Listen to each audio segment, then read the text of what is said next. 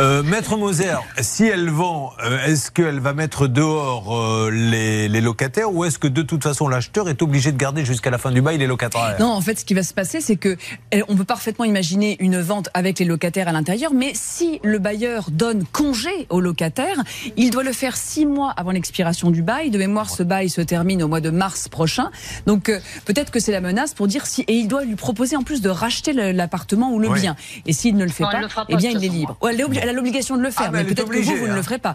Mais en tout cas, elle a l'obligation de vous le proposer. Vous êtes prioritaire pour le rachat. Ça pourrait vous intéresser de le racheter? Non, pas du tout. Très bien. Bah voilà, moi c'est clair.